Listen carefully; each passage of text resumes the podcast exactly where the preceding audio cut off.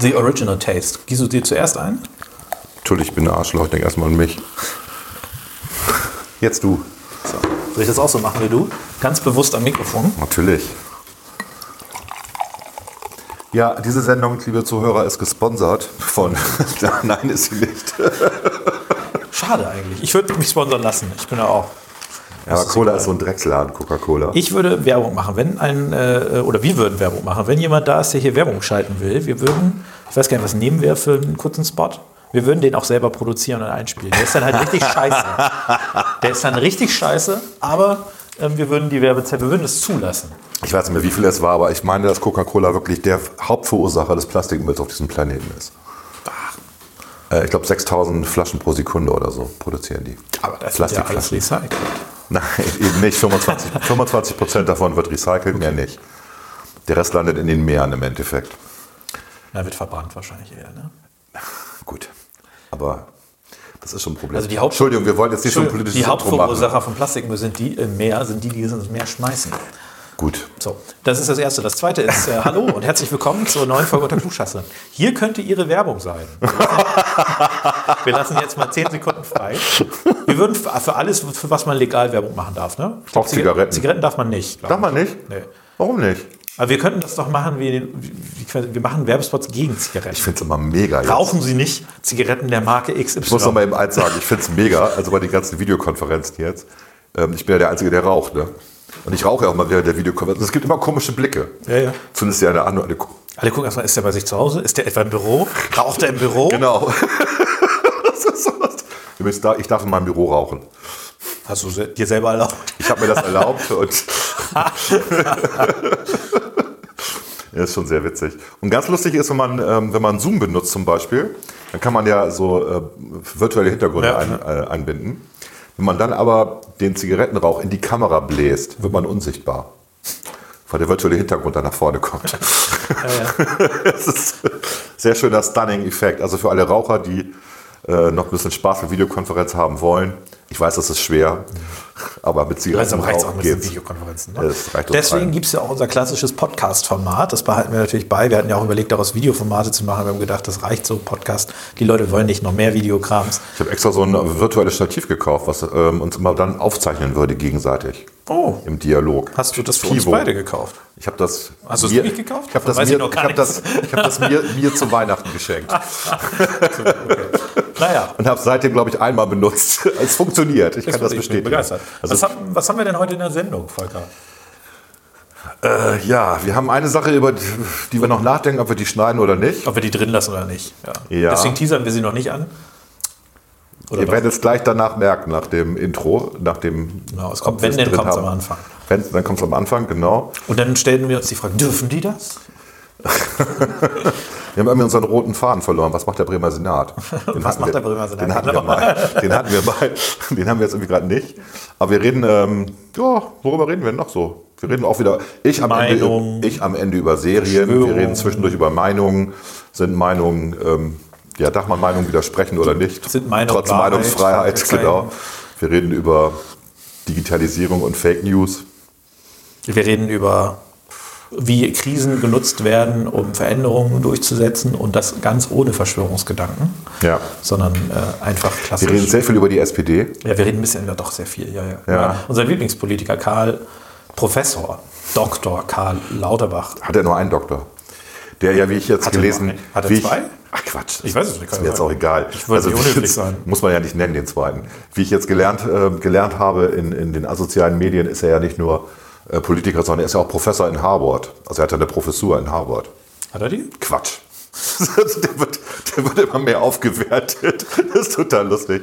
Der hat mal in Harvard irgendwie eine Gastprofessur gemacht oder so früher mal. Ja, oder? das gibt es ja da ganz, ganz häufig. Ne? Aber der ist, ja kein, der ist ja kein Professor in Harvard. Also das ist schon ein Unterschied. Ne? Äh, oder er war Dozent oder so. Also egal. Privatdozent. Ähm, gut, über den reden wir. Wir reden über Herrn Kaas, Johannes Kaas. Wir reden über Ich mache mir die Welt, wie sie mir gefällt, Andrea Nahles. Wir reden über Frau Esken. Wir reden über Herrn Borjans. Wir reden über Olaf Scholz. Wir haben, wir haben irgendwie den Herrn Heil vergessen. Über den haben wir jetzt gar nicht geredet. Die gibt es noch? Wir reden über Frau Giffey. Haben wir auch kurz erwähnt. Kurz, ja. Ne? Ähm, also witzig, wir haben, wir haben sehr viel über die SPD geredet. Ja. Wir haben uns ein bisschen an ihr abgearbeitet, könnte man sagen. Ja. Weil auch sehr viel passiert ist in den letzten acht bis zehn Tagen, was die SPD betrifft. Ja, ja, ja, So, stimmt, ja. stimmt. Gut, also es wird jetzt nicht so lustig. Am Ende reden wir noch über, am Ende reden wir noch über, über die beiden Serien, die wir aktuell verfolgen, Killing Eve und äh, The Good Fight. The Good Fight, ja. Ja. Und alle Beschwerden im Zusammenhang mit dieser Sendung bitte schicken an karl.doktor.lauterbach at web-gmx.de. Nur So, dahin. Nur dahin. Nur dahin. Ja. Außer wir lassen das nicht drin, dann wie immer alle Kritik an klugscheißer.i2dm.de. Und da auch bitte alle Werbeangebote. Und alle Werbeangebote. Wir würden, Ja. wie gesagt, wir würden, ich, ich meine das ernst, wenn ein gutes Werbeangebot kommt, Ja. Mit dem wir zum Beispiel weiterhin äh, unsere ähm, äh, Goodies finanzieren können. Wir würden das natürlich alles wieder investieren in den Kanal. Mhm. Natürlich. Ich habe jetzt äh, letztens entdeckt, bei YouTube kurzer Exkurs, da gibt es ja so die Stream da Ja. und dann können die Leute so Geld spenden und die spenden teilweise echt viel Geld. Da wird mal einmal so 100 Euro wird da gespendet, wo ich mir so denke, warum machen wir das nicht? Und wer ist so doof und schenkt, spendet einem YouTuber 100 Euro? Naja, wenn du denselben Channel meinst wie ich, den ich dir empfohlen habe, der ist das Geld wert. Den meine ich nicht. Ach so. Aber ich glaube, da kannst du auch nicht. Das kannst du nur bei Livestreams kannst du spenden. Okay, also der macht ja, Und YouTube holt sich davon 30 Prozent. Schon klar, die müssen ja auch von irgendwas leben. Alter Schwede, habe ich Google, gedacht. Google, das ist ja, aber das ist für den Aufwand, wenn sie Bei damit der haben. Werbung kann ich es ja verstehen. Aber bei den Spenden sich 30 Prozent zu holen, ist schon 30 echt Prozent ist gut. Ich überlege gerade, wie war das nochmal bei Apple, wenn du, wenn du Apps, äh, da waren es doch auch am besten 25 Prozent oder so. Da waren es äh, bei, bei Abos ursprünglich langfristig 30. Ja. Und die haben das jetzt bei Abos über drei Monaten auf 15 reduziert. Ja, okay. Aber das war tatsächlich, also man muss einfach mal das auch historisch betrachten. Ich weiß, wir reden jetzt viel zu lange für so eine Intro. Ähm, wenn du überlegst, was du damals bezahlt hast, wenn du, ähm, die hießen noch nicht Apps, aber wenn du Programme rausgebracht hast für Mobile Devices, für Telefone, haben wir ja auch mal gemacht. Da hast du, da hast du ja immer per SMS bezahlt, per Premium SMS. Und da hast du was, was ich 7 Euro haben wollen für das Ding, was du da verkauft hast. Davon hast du am Ende bekommen 2,20 Euro. Der Rest ist an die Provider gegangen. Ja, ja. Das war ein Riesengeschäft für die, wenn du irgendwelche Shoot'em Up Games ähm, für irgendein so scheiß Telefon rausgebracht hast. Oder so ein Snake oder irgendwie sowas. Ähm, das, das, da haben die irre dran verdient. Die Anbieter nicht so, die es entwickelt haben. Deswegen war der Apple-Deal ein ziemlich guter dann mit 25 Ja, Prozent. klar. Ich meine, das, das Ding ist ja eher, dass bei diesen Abos, das hat ja eigentlich nichts mit der App zu tun. Ne? Also wenn du das Abo über die Webseite abschließt, dann hast du halt ja. 0%, die du abdrücken musst. Die Frage ist ja immer, was kannst du als Provision geben? Da, eine einmalige Provision oder sowas wäre ja fair, aber irgendwie dieses Dauerhafte ist schon ein bisschen merkwürdig. ja, es bringt mehr Geld rein. Apple ist, Ja, Apple ist das, das reichste Unternehmen der Welt. Die sind smart, so würde ich das sagen. äh, ansonsten, wie gesagt, ernsthafte Werbeangebote. Wir würden wirklich, wir produzieren das auch wirklich Ja, selber. oder auch wenn man du machst die wir- Musik, ich spreche ein. Dass wir über einen bestimmten Inhalt mal länger reden. Ne? Ich habe ja, wir haben ja einen, inhaltliche äh, Wir haben ja einen Redaktionen guten, einen guten. Bekannten, der, der sagt, wir mü- müssen mal über Bremen Nord reden. Das ist ja immer Das kostet. Ja, Das, können wir aber, weißt du, wie wir das machen? Das nimmst du auf mit ihm Ja. und dann blenden wir das ein und jetzt, jetzt kommt ein gesponserter Beitrag. Der ist ja auch, Zack. das ist ja auch alter Landadel, den er vertritt. Ne? Ist das so? Ja, ist doch so, ne? Ich weiß Von seinem Ahnung, Nachnamen her würde ich sagen, nicht, wo, wo jetzt der, alter abgefallen ist. Landadel. Oder würde ich doch erwarten, dass der, Land, der alte Landadel auch zumindest mal, ich weiß nicht, vielleicht ein paar Kartoffeln hier lässt oder so. Aber wir würden, wie gesagt, wir würden alles an Einnahmen, würden wir refinanzieren, dann könnten wir endlich die T-Shirts, die wir schon immer machen wollten.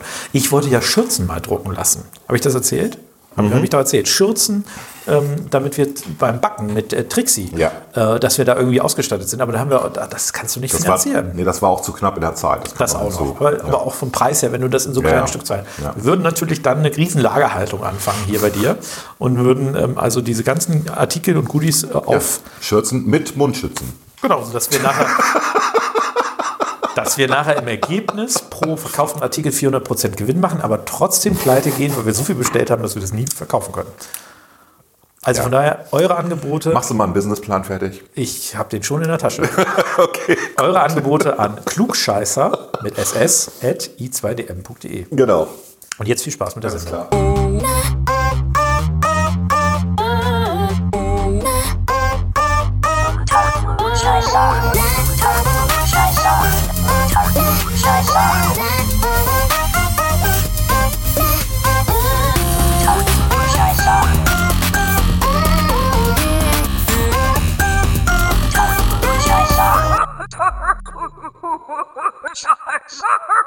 Unter Klugscheißern. Volker, du alter weißer Mann.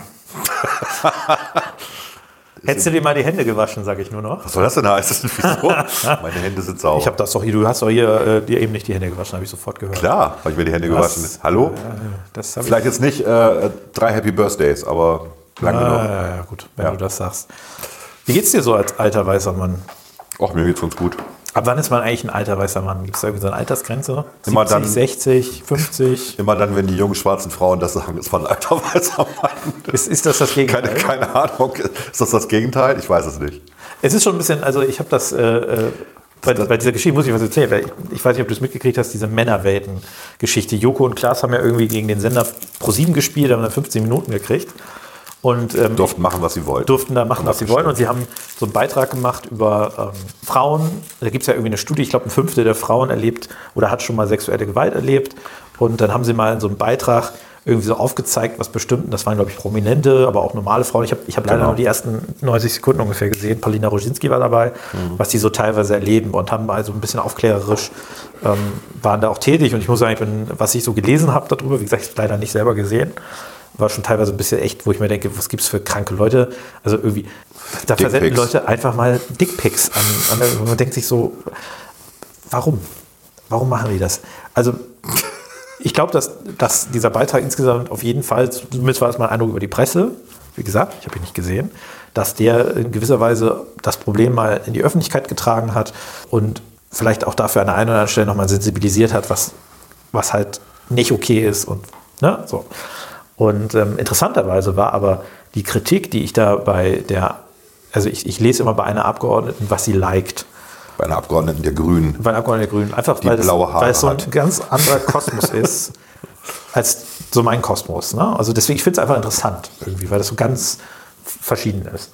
Und ähm, das schwang so ein bisschen um bei ihr. Zuerst war quasi die, war da, war da, war da die Kritik im Prinzip, also war zuerst war so die Stimmung, es war ein guter, sinnvoller Beitrag, toll, dass sie das gemacht hat. Aber, also das war auch gut, obwohl da Transfrauen und ähm, ähm, People of Color, also äh, wir würden sagen schwarze Menschen, da irgendwie nicht vorkommen Farbige, würde ich sagen, oder? farbige Menschen, genau, also farbige Frauen, da irgendwie nicht vorkommen, aber trotzdem war das ein, super Beitrag. Und das, äh, das ist dann so umgeschwungen im Laufe der Stunden. Irgendwie, äh, also am nächsten Tag äh, hatte ich da reingeguckt, am Abend war es dann quasi so, ganz schlimmer Beitrag, ähm, wie können die nur, also die Leute, die am meisten sexuelle Gewalt erleben, äh, bei den Frauen, nämlich schwarze Frauen und People, äh, hier äh, Transfrauen, die kommen gar nicht vor. Und äh, Joko und Klaas hatten nicht den Mut, sich selber mal dahin zu stellen. Sie haben da irgendwie so eine, so eine Frau dafür beauftragt und ganz billig. Also die Kritik war so völlig, also während am Anfang noch irgendwie so eine leise Kritik war, dass die da nicht vorkam, aber der Beitrag gut war, ist das so völlig in die andere Richtung entglitten. Und das fand ich, äh, fand ich irgendwie komisch, ehrlicherweise.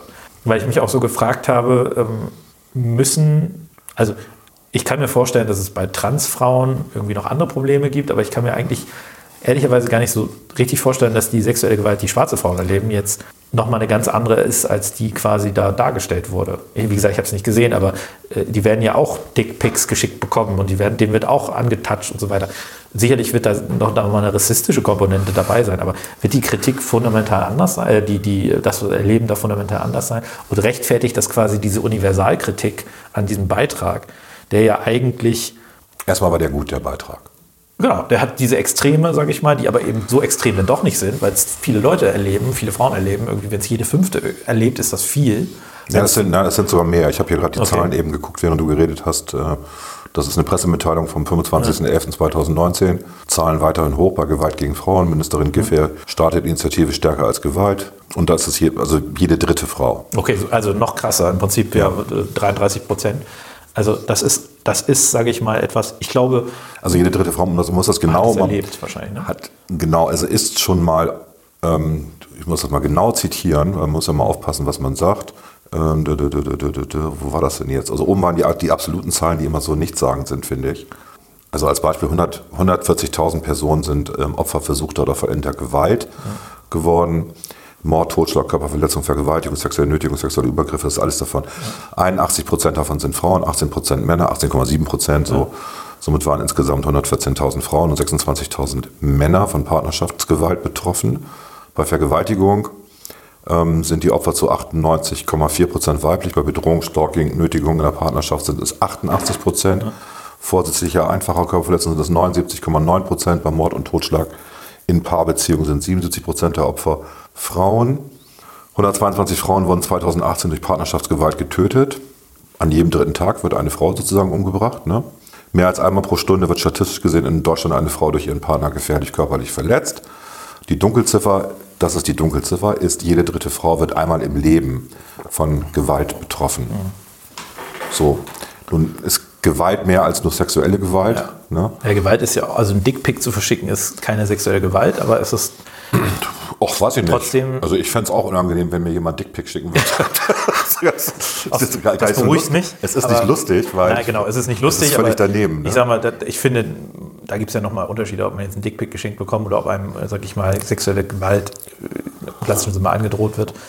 Ähm, trotzdem will das, soll das eine nicht bagatellisiert sein. Ich will das mal, mal erklären. Ja. Also die haben ja, ähm, ich, das ist diese, diese eine, ich weiß ihren Namen nicht, die das gemacht hat. Es gibt eine, eine Journalistin oder eine Redakteurin, ich weiß nicht, ob die Journalistin ist, die bei ähm, Joko und Klaas mitarbeitet. Keine Ahnung, ich weiß nicht, wie die heißt, aber vom, vom Sehen her kannte man die. Die ist öfter, die, immer wenn es um Frauenthemen geht, eigentlich taucht die auf. Und ähm, die hat das Ganze als Kunstausstellung äh, sozusagen verkauft. Also wir machen jetzt eine 15-minütige Kunstausstellung. Und das fing dann an mit den Dickpics, die, ähm, die Frau Rodzinski und ich habe die andere vergessen, die kennt man aber auch, verdammt nochmal, äh, gezeigt haben, die sie so zugesteckt bekommen haben. Und die sammelt die. Also die lässt sich auch von anderen Prominenten die Dickpics schicken und sammelt die. Netterweise haben sie die alle gepixelt in der Ausstellung. Ja, Palina Roginski war das. ja, da war aber noch eine andere dabei. Ja, ja, ich weiß, meinst. Ähm, und dann, das ging dann halt weiter, bis hin zu Statements von Frauen, was die erlebt haben.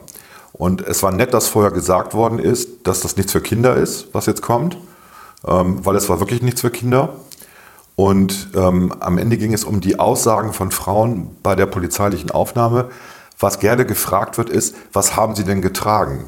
Also was ja so, so sozusagen indiziert, ähm, vielleicht bist du ja selber verantwortlich dafür, dass du vergewaltigt worden bist, weil du einen kurzen Minirock hattest. Und dann haben sie tatsächlich so äh, Puppen mit den Sachen angezogen, die die Frauen getragen haben, als sie vergewaltigt worden sind.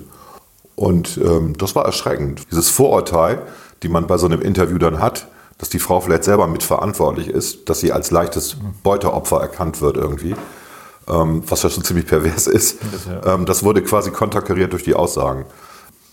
Ganz schlimm war der eine Fall, wo die eine dann schilderte, naja, sie hat ihre Arbeitsklamotten getragen, ne? also ein langes äh, rotes T-Shirt, die arbeitete wohl irgendwie in, einer, in einem Lager oder so und entsprechende Bunthose und, äh, ähm, und die Vergewaltiger hatten dasselbe an. Das war mein Chef und meine Arbeitskollegen. So, also das, so, das, das haben die gut gemacht tatsächlich. Es wurde immer böser und dann ging es halt ins Eingemachte. Es war ähm, alles in blauem Licht gehalten, alles so ein bisschen düster. Es war wie, wirklich wie eine, wie eine künstlerische ähm, Inszenierung. Es ging von Raum zu Raum und wurde immer schlimmer. Von daher war es erstmal gut. Es war aufklärerisch. Es war bedrückend. Also die Medien waren ja voll, ne? muss man gesehen haben und so weiter. Also ähm, es, es, es war, Ja. wie gesagt, was ich so erstaunlich fand, ähm, war dieser, diese Kritik, die da dann plötzlich, auch- also Ja, das ist ja immer so, dass die, Kle die Kleinstgruppen dann wiederum meckern, dass sie nicht dabei gewesen sind. Meine Güte, dann muss man halt anderthalb Stunden machen. Ja. was ich, wie gesagt, was ich interessant fand, war dieser Umschwung und das ist etwas, ich glaube, da haben wir schon mal so ein bisschen drüber geredet. Ähm, Dinge werden plötzlich inhaltlich wertlos gestempelt, weil bestimmte Gruppen nicht repräsentiert sind. Also wie bei dieser Leopoldina Geschichte damals, wo irgendwie zwei Frauen bei den 20 äh, angesehenen Wissenschaftlern dabei waren. Ähm, das wurde dann plötzlich als wertlos gestempelt, weil es waren ja nur zwei Frauen dabei und es waren so viele Männer und so weiter. Und ich finde, das ist eine, eigentlich eine gefährliche Entwicklung. Und jetzt gestern richtete es sich sogar, ich meine, da waren von Frauen, also haben die Männer haben mal die Fresse gehalten, das, was wir vielleicht jetzt auch machen sollten. Ähm, und die Frauen haben dort ähm, eine Viertelstunde, äh, klar, gönnerhaft gegönnt von Joko und Klaas, okay, kann man so sehen, aber meine Güte, haben dann eine Viertelstunde mal dieses Problem beleuchtet, was echt ein wichtiges Problem ist. Also, Exakt. du hast es vorhin gesagt, ein Drittel sind betroffen in ihrem Leben. Ähm, und jetzt ist die Kritik danach irgendwie, weil da jetzt nur weiße Frauen dabei waren äh, und kein, also weiße Cis-Frauen oder wie man das auch mal nennt, ist jetzt quasi das alles wieder wertlos, weil nicht die Transfrauen auch beleuchtet wurden und weil nicht auch die beleuchtet wurden. Und das erinnert mich so ein bisschen an das, was jetzt teilweise auch, ich weiß nicht, ob du dir mal diese Bürgerschaftsreden ähm, der einen, von, von der ich erzählt hatte, ähm, bei der ich das auch mal nachgucke, mal angeguckt hast, dir das mal angehört hast. Das ist eine reine Aneinanderreihung von Bullshit. Das versteht niemand mehr. Wer versteht das? Ähm, also Ihre Wähler, die holt doch ganz ich, viele. Ich hatte so ein Direktmandate holt ihr doch mal ganz viele. Ja, also klar, die, die, die holt von ihren Wählern da eine Gruppe. Aber ich hatte da mal ein Zitat, habe ich mal in die Gruppe gestellt. Ich glaube, das war von ihr. Da muss ich mal kurz eben suchen. Dö, dö, dö, dö, dö, dö, dö, dö. Ähm, das fand ich. Also die Rechte queerer Menschen sind kein Token, was man einlösen kann, wenn die cis-hetero-Gesellschaft es gut findet. Das ist ein Satz. Den habe ich verstanden. Ich verstehe ihn auch, aber das versteht doch da draußen keiner, oder? Das Problem ist, das ist der Begriff des Tokens, den sie, glaube ich, auch nicht richtig anwendet, aber egal. Also zum Beispiel eine Kleidermarke ist ein Token oder sowas. Es ist einfach so, ein, so, ein, ja, so, so eine Marke irgendwie. Ähm, aber mal unabhängig davon. Ich, Das hat sie aber nicht gemeint. na, sie meinte im Prinzip, das ist so eine Art ja, Gutschrift. Sie, sie hat das angewandt wie so eine Gutschrift. Die Ja, so ist es in der Informatik ja. eigentlich auch. Es ist die Erlaubnis, also es ist ein, ein, ein Bestandteil einer, einer digitalen Erlaubnis, Genau. dass du zugreifen kannst auf irgendwas. Aber jetzt gehen wir mal durch. Das ist ein One-Way-Token und Two-Way-Tokens gibt Genau. es auch und so weiter. Token. So. Ja. Das musst du erstmal verstehen. Dann, was sind, was sind eigentlich queere Menschen? Gut, das weiß man aber inzwischen. Ne? also pass- spätestens naja, seit den nein, nein, nein, 80ern. nein, Ja, ja, aber wir haben doch beim letzten Mal auch darüber, wer gehört denn jetzt alles dazu? Wer ist Ja, queer, das wer weiß, ist nicht queer? das weiß kaum jemand. Das ist So. richtig. Ja, da gibt es dann diese, was war das, Flint? Flint, Definition, genau, genau. genau. Was ist cis-hetero? Ich Das, weiß also es. das wissen wir, weil wir mal drüber geredet haben. ja, Aber mit erstaunlichen Erkenntnissen, die wir vorher nicht hatten. die wir vorher nicht hatten, genau. Dass, dass eine Transfrau hetero ist, wenn sie mit einer Frau zusammen ist. War das richtig? Nee, ein Transmann ist hetero, wenn er mit einer Frau zusammen ist. Du hast recht. Ja. Gott, das ist echt kompliziert. Ich sag mal, es beschäftigt sich wirklich Ja, nur ein recht. Bruchteil der Bevölkerung mit diesen Dingen. Ein Ja. ganz kleiner Bruchteil, weniger als 2% würde ich tippen. Aber dort, dort wird so an ein, also das, deswegen, weil man alle mitnehmen will, Ja, ist ein spricht Scheißthema. man eine Sprache, die da draußen Klar, es ist ein Scheißthema. Also die, die Sendung war gut, die Sendung war, war aufklärerisch und Kritik an der Sendung kann man machen. Natürlich, man kann an jeder Sendung kritisieren. Es war wichtig, es war okay. Ich finde, die haben das gut gemacht. So, Punkt. Punkt. Das nicht heißt, dass man es jetzt abhaken und vergessen soll, sondern wascht euch nicht nur die Hände, sondern lasst die Frauen in Ruhe. A das und B, Kritik bitte inhaltlich üben und nicht aufgrund irgendwelcher Merkmale. Genau, keine phänotypische Kritik. Sehr Ja. schön. Weil das geht mir auf den Sack. Ja, das ich geht mir auch auf den akzeptiere Sack. nicht, dass jemand nicht eine Meinung haben darf zu irgendetwas, nur weil er das nicht ist, das ist, das nicht ist oder sonst irgendwas Ja, wir ist. können gerne über Meinungen mal reden, was das überhaupt bedeutet. wir haben ja Meinungsfreiheit in diesem Land. Ja, haben wir auch. Aber die ist dann nicht gleich ein Fakt, ne? Ja, es ist ja, was wir erleben in den asozialen Medien, ist ja, dass die, dass Meinungen als Fakten ausgegeben werden inzwischen. Das stimmt, ja. Ja. Jetzt gibt es ja Initiativen. Ähm, es gibt eine Initiative von der ähm, FDP in Berlin, die aber auch Unterstützung gefunden hat von den Linken, den Grünen und den Roten. Die wollen eine Landeszentrale für digitale Bildung machen. Und Kern des Ganzen ist, dass am Ende auch faktenbasiert Fake News im Internet, also Meinungen, sage ich jetzt mal im Internet, aufklärerisch entgegengewirkt wird. Und ich hatte gestern mit dem Berliner Abgeordneten diskutiert. Schlimmer, oder wer? Ja. Ja. Und habe ihn gefragt, wer denn entscheidet, was Fakten sind und was keine Fakten sind. Das ist ja schwierig bei bestimmten Situationen. Also gerade wir kennen das ja aus den Naturwissenschaften. Heute ist das ein Fakt und morgen ist es kein Fakt mehr. Wer, wer legt denn das fest? Also Aufklärung bedeutet ja erstmal, dass man auch klar macht, dass es in bestimmten Bereichen keine Fakten gibt, sondern nur einen Stand Ja. der Wissenschaft oder einen Stand der Politik oder ein, ne, so. Ich weiß nicht, ob ich das gut finde. Ne? Also so eine Landeszentrale, die dann sagt, das ist richtig, das ist falsch. Das ist die Frage, wie Sie das verstehen. Ne? Im Also, Sinne von Meinungsfreiheit. Ne? So. Was, ich will niemanden, also alle sollen weiter ihre Meinung frei äußern dürfen. Es muss aber auch jedem klar sein, dass eine Meinung halt auch nur eine Meinung ist. Mehr nicht. Genau. Meinungen haben kein Recht darauf, ohne Kritik hingenommen zu werden. Korrekt. So. Aber das, das Spannende ist ja, wie man nachher so eine Zentrale aufbaut. Also baut man das auf wie eine Bundeszentrale für politische Bildung oder wie die Landeszentrale? Er wollte, mir das, er wollte mir das Papier schicken. Die Dann weiß ich mehr. Ja. sehr unabhängig agieren und auch äh, Mhm. versuchen, ähm, sage ich mal, nicht ähm, äh, irgendwo hinzuwirken oder bauen die das auf, äh, wie, keine Ahnung, wie, wie irgendwie eine andere staatliche Stelle, die eben nicht so neutral ist. Ich habe immer Angst davor, dass das zur Zensur wird. Verstehst du? Ich weiß, was du meinst. Also was wir jetzt, wir erleben jetzt ja gerade diese Nummer mit, äh, das war dieser eine Kommentar in der, äh, in der ARD bei, bei der Tagesschau. Das war ja ein Kommentar von einem Redakteur, ich meine vom SWR oder so, der gesagt hat, als es um diese Demonstrationen vor einer Woche ging, ähm, äh, Wutbürger, Aluhutträger, alles in einen Haufen geworfen hat. Und da sind sicherlich auch Leute dabei, die bezüglich Corona eine kritische, vielleicht eine alternative Meinung haben oder alternatives Wissen, wie auch immer haben, was man aber nicht gleich mit Aluhutträgern in einen Topf werfen darf. Das hat er ja gemacht. Und das führt ja dazu, dass man alles, was kritisch geäußert wird, gleich in so einen, in so einen Topf wirft und damit in eine bestimmte Farbe bringt, eine Richtung bringt, die, Ja, ich, die, ich, die ich einer Demokratie mit Meinungsfreiheit nicht würdig. Also das ist, das ist Das nicht ist okay, was da passiert. Mittel, ne? Das ist ja eigentlich sippenhaft. Also du hast es ja bei ganz Das ist vielen- ad hominem auch. Ne? Du Ja, machst genau, dadurch aber, jeden... aber wenn du dir natürlich diese Demonstrationen anguckst, ja, Oder oder da waren echt Spackos dabei. da sind zum, zum gewissen Teil, ich würde sogar sagen, in der Mehrheit sind das Spackos Ja. aus dem Bereich der Reichsbürger, Ja. der Impfgegner, Ja. der Verschwörungstheoretiker, slash Aluhutträger. Und es gibt eine ganz kleine Gruppe, ja, was weiß ich, wie groß die ist, die jetzt mit verhaftet worden die mit verhaftet worden ist, die sicherlich einfach eine andere Meinung hat. Ähm, die aber nicht glaubt, dass das eine Weltverschwörung ist, ja, also die nicht glaubt, dass äh, das RKI Bill zusammen Gates- mit Bill Gates, Genau. so, sondern es Gates gibt, noch. Es gibt ja auch ähm, bei Corona gibt es ja Gott sei Dank, und das ist auch, finde ich, ein schönes Beispiel, gab es ja am Anfang eine sehr, ähm, ich nenne das mal Virologenhörigkeit, also so ein bisschen, äh, wir werden alle sterben. Und das hat sich entwickelt, weil auch durchaus Kritik äh, gehört wurde, wie von Professor Streeck, der ein bisschen kritisch war, was bestimmte Maßnahmen angeht, wie von dem Pathologen aus Hamburg, der noch mal ein bisschen was zu, zu den Leuten gesagt hat, die, die gestorben sind tatsächlich. Es gab da eine gewisse äh, wissenschaftliche Diskussion. Das heißt, nicht jeder, der, ähm, der kritisiert hat, wie die Bundesregierung im Corona mit, bei Corona oder die Länderregierung bei Corona reagiert haben, nicht jeder war da automatisch einer von Verrückten. So. Ja, Und jetzt- was jetzt passiert, ist im Prinzip, dass man die Leute, die, die vielleicht auch jetzt sagen, wenn wir uns das mal alles anschauen, äh, wahrscheinlich war Corona gar nicht so gefährlich, gefährlich und da steht alles nicht im Verhältnis zu den Grundrechtseinschränkungen. Diese Meinung kann man ja wirklich vertreten, legitim vertreten. Ob das die richtige oder die falsche Meinung ist, das klären Gerichte. Macht ja die Fabio zum Beispiel, der vertritt diese genau, Meinung. das, das, das klären Gerichte und das äh, haben sie jetzt auch schon teilweise geklärt. Nochmal, stell dir vor, es gibt diese Landeszentrale, meinetwegen auch eine Bundeszentrale, kann man sich ja auch vorstellen, für, für Digitalisierung, die genau sowas zu entscheiden hat dann.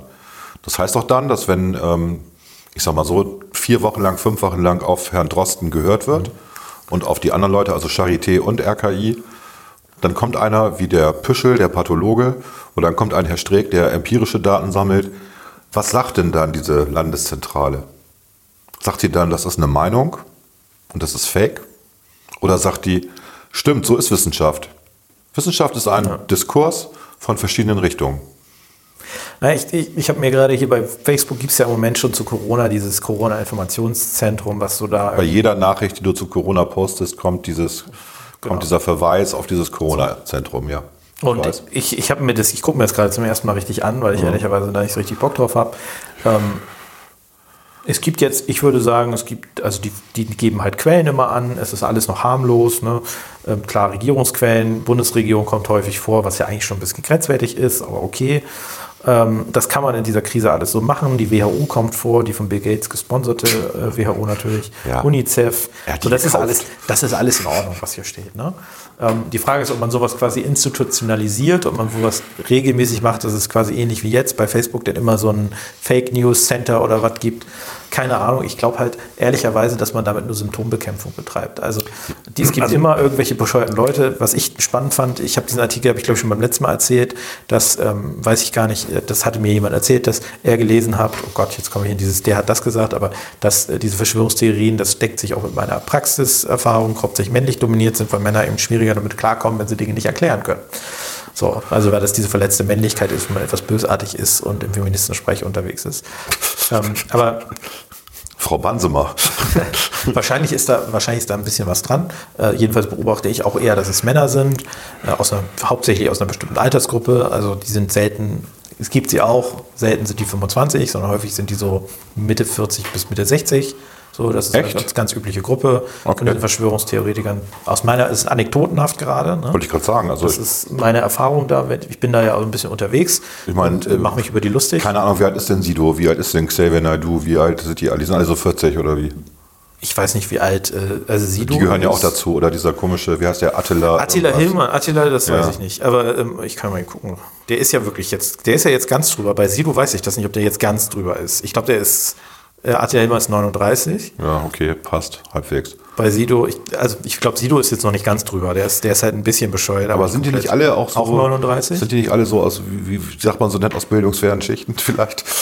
Ich glaube, bei Attila weiß ich das nicht, aber ich glaube, da, da kommen wir eher zu dem Punkt, wo ich sage, wir machen da Symptombekämpfung. Du wirst diese ganzen Fake News, die wirst du nicht, also wirst du A, grundsätzlich nicht rauskriegen aus der Bevölkerung. Äh, Die gab es schon immer. ne? Wir haben es ja beim letzten Mal auch über Verschwörungstheorien Theorien unterhalten. Du wirst es nur mit Bildung langfristig reduzieren können, indem alle Leute in der Schule vernünftig lernen, wie Weltzusammenhänge funktionieren, ja, warum das, äh, warum es sehr unwahrscheinlich ist, nicht unmöglich, aber unwahrscheinlich, dass Bill Gates äh, auf der Welt alle mit Corona-Impfstoff, ähm, sag ich Chippen. mal, chippen will. Chippen will. Warum das einfach nicht ausgeschlossen, aber sehr, sehr unwahrscheinlich ist. Und ähm, das ist, glaube ich, die Er will einzige ja auch auf 400 Millionen Menschen runter. ja, er will auch die, die Erdbevölkerung reduzieren. Genau. Deswegen hat er ja in Afrika auch Impfstoffe verteilt und so weiter. ähm, Die weil er- giftig sind. Die giftig, genau, die giftig sind. Ähm, also Übrigens sind alle Impfstoffe giftig. Um das mal eben zu erklären, wie Impfung da funktioniert, macht die oder? Dosis das Gift. Ne? Genau. Also die müssen giftig sein, damit der Körper überhaupt äh, reagieren Ich glaube, kann. da gibt es zwei Impfstoffe. verschiedene. Ne? Es gibt die, die passiv und aktiv. Die, ich glaube, das eine ist Gift, das andere Ja, technisch gesehen nicht. Also es, aber bei einer, es sind ja immer tote Antigene, die du spritzt. Und äh, diese toten Antigene sind halt tot. Das heißt, der, das Immunsystem würde sagen, interessiert mich nicht. Was soll ich mit dem Scheiß? Deswegen musst du ein Gift dabei tun, damit das Immunsystem überhaupt sagt, oh, vielleicht ist dieses, dieser RNA-Strang, dieser DNA-Strang, vielleicht ist der das, was diese Reaktion ausübt. Den muss ich mir merken und da muss ich gegen Antikörper bilden. So, so funktioniert Impfung. Haben wir wieder was gelernt, liebe Community. Auf jeden Fall, äh, unabhängig davon, diese ganzen Verschwörungstheorien, man wird die nicht komplett beseitigen. Es geht nur, indem man vernünftig die Leute bildet. Ähm, aber was nicht passieren darf, ist, dass wir nachher irgendwie ein Meinungscenter haben, ähm, das quasi offensiv, nicht so wie bei der, also bei der Bundeszentrale für politische Bildung oder bei den entsprechenden Länderzentralen kann man sich ja informieren. Da kann man entsprechend gucken. Ich habe mir die Artikel doch alle durchgelesen. Aber du bist bei denselben Befindlichkeiten jetzt wie bei den CIS, Trans, Inter und wie sie alle heißen. In dem Moment, wo eine zentrale Einrichtung sagt, das ist die Wahrheit, wird es immer jemanden geben, der sagt, aber meine Wahrheit ist da nicht bei. ja, natürlich. Ja, das heißt ja natürlich. Also nehmen wir mal das Beispiel mit den ähm, Kühltürmen des Kraftwerks Philipsburg, war das, glaube ich, was gerade geschlossen worden ist. Das sind jetzt gerade letzte Woche die Kühltürme gesprengt worden. Okay. Das Bundesamt, das Bundesumweltamt feiert das gerade ab und sagt irgendwie, hey, toll und so, ne, wieder ein äh, Kernkraftwerk weniger. Was für ein Schwachsinn. Warum sprengen wir die Kühltürme? Also wir reden ja immer davon, dass wir Energien auch speichern wollen, die wir meinetwegen über Solarenergie oder über Windenergie gewinnen. Man kann ja auch so einen Kühlturm benutzen als Wasserpumpwerk. Wir haben eine Infrastruktur, die ist da. Da sind sogar Stromanschlüsse. Da ist ja alles. Warum sprengen wir das Ding? Das ist ja mehr so ein Symbolcharakter. Man, man killt eine Infrastruktur, die man mal aufgebaut hat. Warum macht man das? Warum feiert man sich dafür ab? Das ist auch eine Wahrheit, die ich nicht verstehe. Ich glaube, das ist, wie soll ich sagen, ich glaube, das ist, das ist schon zu, also ich würde erwarten, dass, das, dass sich äh, so eine zentrale Behörde mit sowas nicht beschäftigt, weil es zu konkret ist. Wenn du dir die Zentralen für politische Bildung anguckst, dann sind das ja immer sehr austarierte, neutrale, ähm, mit wissenschaftlichen äh, Quellen belegte ähm, Artikel, die, du eben- weißt, was ich meine, die nicht tendenziös sind. Ja, was du, was du quasi, was du hier. Es gibt immer eine kleine Gruppe von Leuten, Genau. die eine andere Sichtweise haben, Genau. weil sie zum Teil auch Experten dieses Gebietes sind und deswegen eine andere Sichtweise haben als die Absolut. Sichtweise hat. Es gibt eben nicht den Begriff der Schwarmintelligenz, also die Idee, die man ja auch mal hatte, die ich auch mal gut fand vor zehn Jahren ungefähr, dass man in den asozialen, ich sage sag jetzt wirklich asoziale Medien, weil die gehen mir echt auf den Sack gerade, die ganzen Wutbürger, die da unterwegs sind, dass man das macht wie bei Heise. Heise hat ja dieses, ähm, in, äh, in deren ähm, Foren ist es ja so, dass man einen Beitrag, eine Meinung eines, eines Mitglieds auch runterranken kann. Ich kann nicht nur. Wie Daumen hoch geben, ich kann, genau, ich kann auch Daumen runter geben. Ab einer gewissen Anzahl von Daumen runter wird diese Mitteilung unsichtbar. Die kann man wieder sichtbar machen, wenn man die unbedingt lesen will. Also jeder kann die auch wieder lesen. Aber die wird erstmal in dem normalen Flow nicht angezeigt. Das ist aber auch wieder Schwarmintelligenz, die Theorie. Und die versagt halt auch in bestimmten Situationen, wenn nämlich der Schwarm davon überzeugt ist, dass das Lemminge-Verhalten das Richtige ist. Naja, du, du hast viele, viele Gebiete. Ich sag mal, es gibt, also ich glaube, ähm, eigentlich würde ich sogar sagen, macht es vielleicht Sinn, die Landeszentrale für politische Bildung eher nochmal zu stärken, also sich anstatt eine neue jeden Zentrale Fall. aufzubauen. Ja. Und es macht natürlich Sinn, sich mit allgemeinen Phänomenen zu beschäftigen. Also zum Beispiel ganz allgemein zu Verschwörungstheorien aufzuklären, wie die funktionieren, wie die Funktionsweise ist, was Beispiele sind.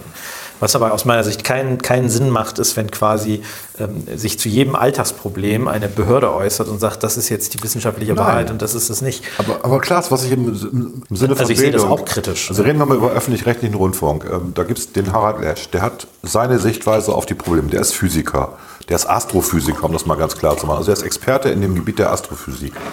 Der ist aber inzwischen ja der Professor für alles. Ne? Der wird immer für alles hergerufen, irgendwie sagt was. Professor für Naturwissenschaften. Ja, eine, eine, eine gute Idee wäre, äh, dass immer wenn er einen, in eine Richtung geht, in ein Modell geht und sagt, das wird so und so enden, dass, dass man dann sagt, das kann so und so enden. Es gibt aber auch die gegenteilige Meinung.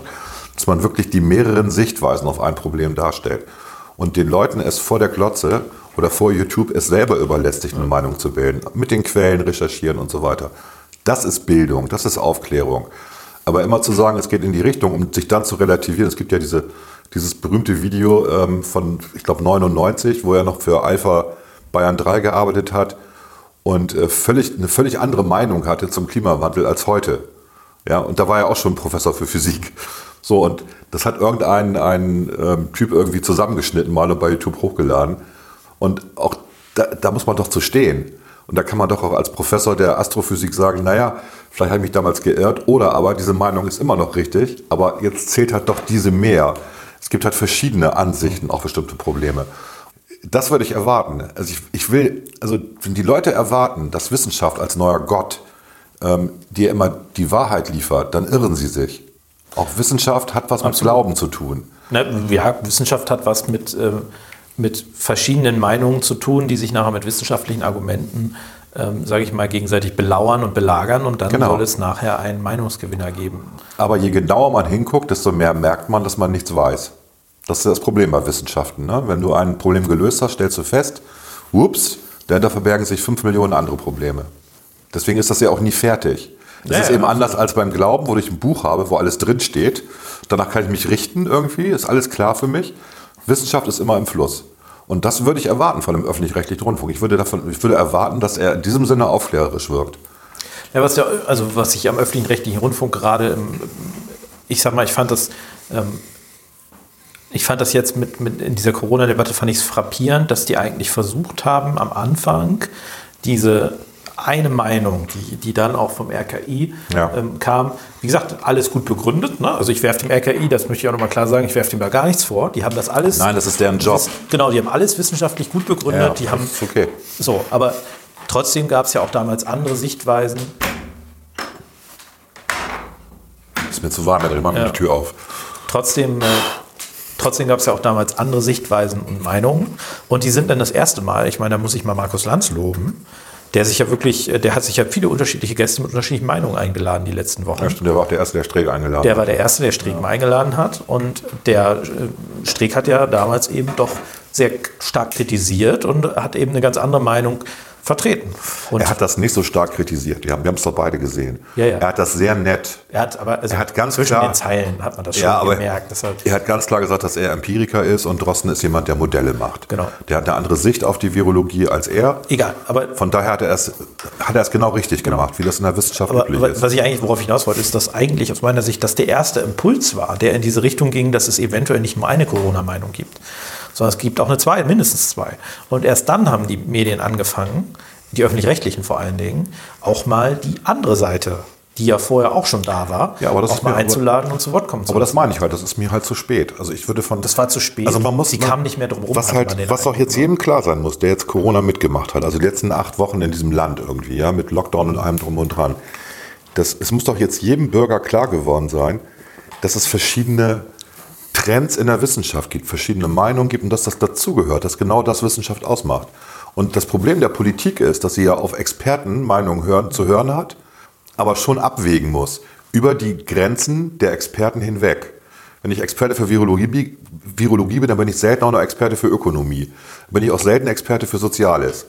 Und Politik muss aber alles abwägen in diesem Zusammenhang. Genau, und das ist eigentlich der Punkt, der zu kurz kam. Ja. Das Abwägen. Ja. Also insgesamt, ich, ich sag mal, ähm, was, was man, das ist, also wie gesagt, ich werfe da nie, auch der, den Regierenden in Anführungszeichen, also den Regierungen der Länder, ich werfe denen das nicht vor. Aber ich glaube, was man aus der Krise lernen muss, ist, dass man Abwägungen nicht nur basierend auf einem einzigen Faktor machen kann. Also wir haben ja auch beim letzten Mal über Boris Palmer, glaube ich, geredet, der eben gesagt, der, der jetzt nochmal zu Recht darauf hingewiesen hat, was eigentlich in der dritten Welt passiert, wenn wir hier wirtschaftlich alles platt machen. Ja. Da sterben, ich glaube, eine Million Kinder war die Zahl. Ja, korrigiert mich da gerne. Wir stellen ja auch fest, was, was bei uns passiert. Ne? Also wir haben im Moment in Deutschland eine Untersterblichkeit. Wahrscheinlich, weil die Leute sich weniger im Krankenhaus aufhalten ist auch und, irre, ne? und Fatalitäten rausgezögert werden. Ja, also die finden wahrscheinlich schon noch statt. Wir werden irgendwann eine Übersterblichkeit haben, Genau, klar. aber- Aber, aktuell haben wir eine Untersterblichkeit, eine massive Untersterblichkeit in Genau, Deutschland. wenn, wenn du, ich sag mal, wenn jede OP hat ein Risiko, Mhm. wenn natürlich Jeder Krankenhausaufenthalt hat ein Risiko. jeder Krankenhausaufenthalt ein Risiko.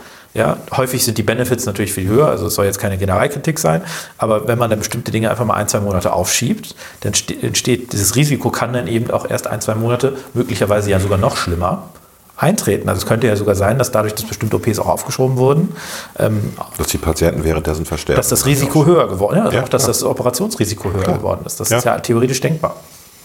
Bei den multiresistenten Keimen habe ich jetzt gerade gelesen, eine Studie, dass es nicht 10.000 sind pro Jahr, sondern eher 20.000, die in Deutschland versterben an multiresistenten Keimen aus dem Krankenhaus.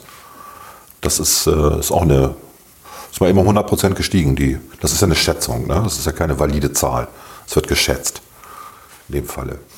Aber es ist auch heftig, klar. Und wenn jetzt zwei Monate lang Leute nicht mehr ins Krankenhaus gehen, dann hast du halt eine Untersterblichkeit. Ne? Von 4000 Leuten, die fehlen sozusagen, die nicht gestorben sind. Also das ist, ähm, das ist deswegen, überschlagen. deswegen was, was ich, ich meine, ich habe auch, also ich habe ja auch diese Person, von der ich vorhin erzählt habe, der ich bei Social Media äh, folge und Sie heißt K wir können den das Namen kann ich so sagen. nicht bestätigen, weil sonst äh, kann ich nicht mehr ganz so frei reden. Okay. Ne, weil sie ist ja auch Abgeordnete und da, äh, Aber das macht sie doch öffentlich. Also die Posts ja, von ihr sind ja aber wenn öffentlich. ich, wenn ich, ich da kann nicht klar machen, welche Meinung ich dazu habe, weil ich, äh, also das denn nicht? Das ist ein Marktbegleiter.